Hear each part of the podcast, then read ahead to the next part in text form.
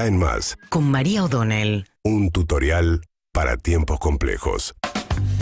Bueno, anoche eh, dio un reportaje Mauricio Macri eh, con Luis Majul en La Nación Más, en la primera de una serie de apariciones mediáticas que tiene programadas para la presentación de un nuevo libro, que son esos libros también que se usan para volver al debate, eh, donde Mauricio Macri habló de una versión que nosotros, a mí siempre me pareció bastante tirada a los pelos, que es que Carlos Pañi en un momento publicó, y tiene mucho impacto todo lo que Carlos Pañi dice, pero a partir de un dato real, que era que hay un senador eh, que sería en todo caso la vía de comunicación si hiciera falta, un senador del PRO, eh, Torello, eh, que es enlace entre Macri y Cristina Fernández de Kirchner, como si ellos hablaran o conversaran muchos. Entonces a partir de ahí, con esta modalidad que asumió Cristina Fernández de Kirchner, pero sobre todo la Cámpora, a partir que es un poco vocera de los posicionamientos de Cristina Kirchner, a partir de intento de asesinato que sufrió la vicepresidenta, con esta idea de la convocatoria al diálogo que venía manejando Guado de Pedro,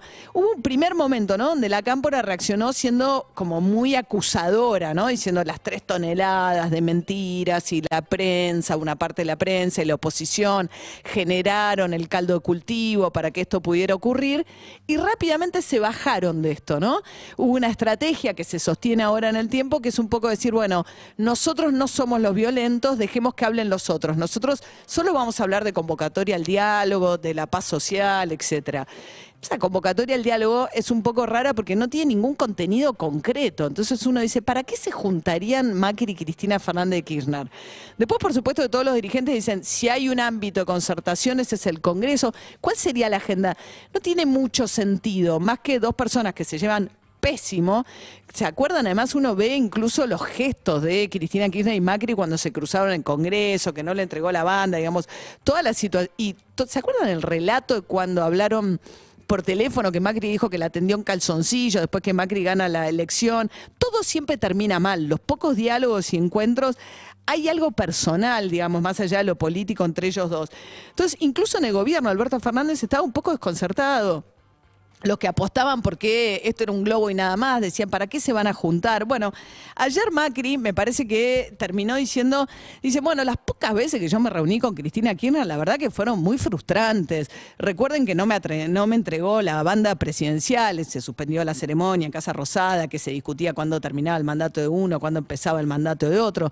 Pero además Cristina Kirchner acusa a Macri de ser el operador judicial principal que está detrás de las causas judiciales que a ella la agobian, ¿no? Y de hecho va a arrancar la defensa Beraldi, su abogado, en lo que es la causa de vialidad, con una Cristina Kirchner que tuiteó el fin de, eh, ayer diciendo, che, espero que le den transmisión en vivo La Nación Más y TN a los argumentos con los que mi abogado va a demoler lo que es eh, la acusación, la farsa, dijo, montada por los fiscales.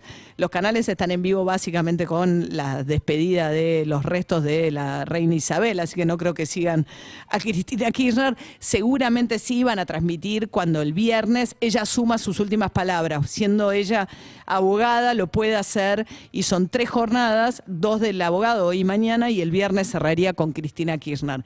Y entonces Macri en ese contexto dijo, incluso dice, si yo lo que ella tiene para hablar eh, conmigo es el lofer, la teoría de que, que le- levanta todo el tiempo Cristina Kirchner, de que los líderes populares latinoamericanos lo que padecen es persecución a través del Poder Judicial, porque en realidad lo que no les gustan son sus políticas y en realidad inventan causas como la que ella dice que la inventaron en vialidad. Ahí, digamos, lo que tiene, ahí la dificultad de los fiscales es probar el involucramiento directo de Cristina Fernández de Kirchner en un hecho que evidentemente despierta mucha suspicacia y preguntas, que es que un empresario de la nada termina convirtiéndose al cabo de 12 años en el principal contratista de obra pública manteniendo simultáneamente eh, negocios privados con los presidentes, la pareja presidencial de entonces. Pero más allá de eso, lo que dice Macri es, ¿para qué vamos a hablar? Si, si es por el lofer, que ni me llame. Y dijo esto también, escúchenlo, que me llamó mucho la atención. Primero shock. Cuando escuché, digo, no podía creer. Esto Casi sobre el atentado. Con el repudio fue el alivio. Y después, bueno, por supuesto, cuando llegó el grotesco de la sobreactuación, más resentimiento, más odio, echándole la culpa de algo que queda claro, que es algo individual de un grupito de loquitos y que no está orquestado políticamente. He leído, queda más que evidente, ¿no? no esto no es el, el atentado que tuvimos con María Eugenia Mar del Plata apenas comenzaba mi gobierno, que nos pudieron haber matado. Las piedras que tiraban esos más de cientos de personas que fueron movilizadas al lugar para agredirnos. Bien, es bastante impresionante lo que dice eh, Mauricio Macri acá, porque primero dice, bueno, él se solidarizó primero eh, y repudió el atentado, no la llamó, no se comunicó con Cristina Kirchner, pero a diferencia de Patricia Burrich sí eh, condenó el atentado, pero después dice, no, pero después lo utilizaron, que refiere a ese primer momento en que Alberto Fernández habló acerca de los discursos de odio, etcétera, y convocó sobre todo al feriado con movilización del viernes y del día siguiente, el día viernes, 2 de de septiembre. Ahora, lo que compara Macri, que esto es muy impresionante, dice, es una banda de loquitos para achicar el tema, pero más que eso, dice, no tiene nada que ver con el atentado que sufrimos con Vidal. Yo fui a buscarlo porque me había quedado en la memoria un episodio que sufrió en el sur, en Villatraful, cuando tiraron piedrazos a una combi en la que se movilizaba. Pero él habla de Mar del Plata. El hecho de Mar del Plata es agosto del 2016. Iban a hacer un acto con María Eugenia Vidal, entonces gobernadora de la provincia de Buenos Aires.